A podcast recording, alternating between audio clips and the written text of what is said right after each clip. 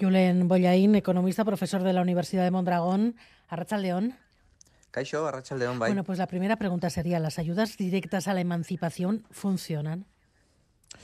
Bueno, las ayudas directas a la emancipación suelen funcionar bien siempre y cuando bueno, tengamos en cuenta el contexto. ¿no? Es decir, puede haber países donde las ayudas directas a la emancipación funcionen mejor y puede haber países donde, donde funcionen peor. ¿no? Si estamos hablando de un contexto eh, precario estructuralmente, que por un lado pues bueno pues cuenta con un mercado laboral muy precario con unas condiciones muy precarias de las personas jóvenes en el mercado laboral eh, con muchos trabajos de mierda, ¿no? como académicamente incluso se denominan, eh, además de unas políticas de vivienda que bueno pues que no consiguen eh, establecer un mercado de vivienda digno con precios asequibles para las personas en general y para las personas jóvenes en particular pues es complicado que las ayudas directas puedan funcionar de forma eficiente ¿por qué? bueno pues porque hay un problema estructural que al final lo que intentamos o lo que estamos haciendo con diversas ayudas, porque ya hablábamos antes de Gastelauna, hay muchas ayudas eh, para cada una de las situaciones, ¿no? Eh, lo que estamos haciendo es pues tratar de poner un, un parche, una tirita a una herida que, nos está desangrando, ¿no? Y es un problema estructural. Bueno, vamos a hablar del contexto, de nuestro contexto, con los salarios que perciben generalmente los, los jóvenes. El otro día sabíamos que los eh, graduados a los tres años de, de licenciarse estaban en torno a los 1.600 euros de media. Muchos otros cobran bastante menos. Con los precios de los alquileres como están, las hipotecas también como están, por si pudieran ser alguna opción para, para alguno. En el contexto vasco, 300 euros pueden dar para que alguien se anime a emanciparse, salirse de casa de sus padres? Es complicado, ¿no? Es complicado cuando estamos hablando de que el alquiler medio ya supera los 1.000 euros mensuales. Eh, y además, ¿por qué es complicado? Bueno, en parte porque sabemos bien que este tipo de ayudas, eh, claro, esto tiene dos vertientes. Una, eh, que seas propietario, ¿no? que te hayas comprado un piso, lo cual puede tener cierto sentido y ahí sí puede ayudar de alguna manera a que tú puedas pagar tu hipoteca.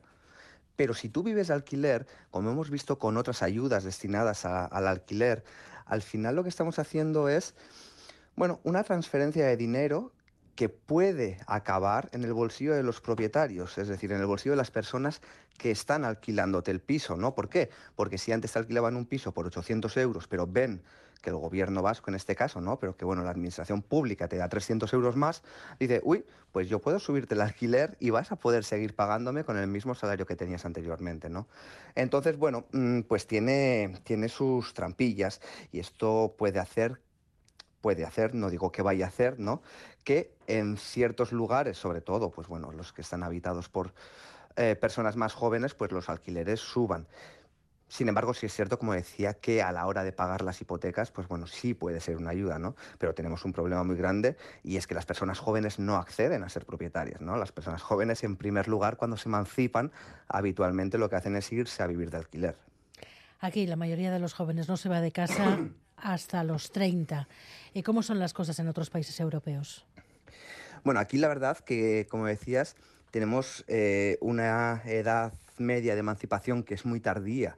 Eh, ya ha superado la barrera de los 30 años, que creo que psicológicamente también eh, tiene mucho que decir, ¿no? Esos 30 años.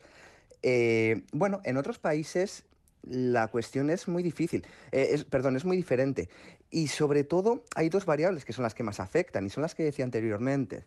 El mercado laboral y las políticas que se hacen para la juventud, porque no siempre es el mercado laboral. Eh, si tú estás estudiando, pero tienes políticas públicas que favorecen tu, tu emancipación, pues se ve donde los países que toman ese tipo de medidas, la edad de emancipación media es muy inferior a la de Euskadi, ¿no? Y por otro lado, las políticas de vivienda. Y estas dos cosas van de la mano, ¿no? Hablamos que en Euskadi ya la gente se emancipa más tarde de los 30 años, la media comunitaria es de alrededor de los 26 años y países donde tienen, como decía, políticas públicas fuertes, potentes, profundas, dirigidas a las personas jóvenes y a la vivienda, eh, como pueden ser pues, Suecia, Dinamarca o Finlandia, la edad media de emancipación baja hasta los 19 o 21 años. No sé si hay algún tipo de estudio sobre esto, pero ¿qué, qué renta, qué nivel de confort en cuanto a propiedad o alquiler de, una, de un piso, de un alojamiento, suelen ser los que marcan el momento en el que una pareja joven decide tener hijos.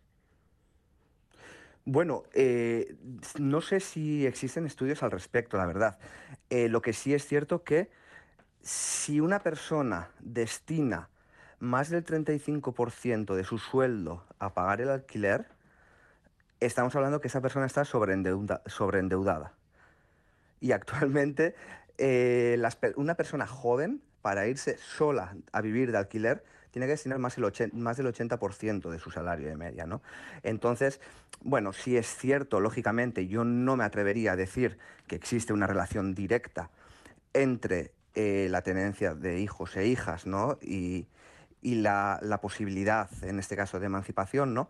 pero sí es cierto eh, y bueno, gran parte yo creo que de las encuestas y algunos de los estudios que se realizan afirman o van en la dirección de que, bueno, pues una seguridad sobre todo, ¿no? Una seguridad material, ya sea de tener una vivienda, pero también de tener un salario digno y unas condiciones dignas en la cual realices tu, empleo, eh, bueno, favorecen mucho, esa seguridad favorece mucho a edificar tu propio proyecto de vida, ¿no? Por suerte, actualmente, pues bueno, la familia tradicional también se ha quedado de lado, ¿no? No es la única familia en la cual podemos vernos reflejados y eh, aún así, bueno, pues sí es cierto que esa creación de proyecto de vida nos da, bueno, pues la libertad y la posibilidad de elegir lo que queremos hacer en nuestro futuro, ¿no?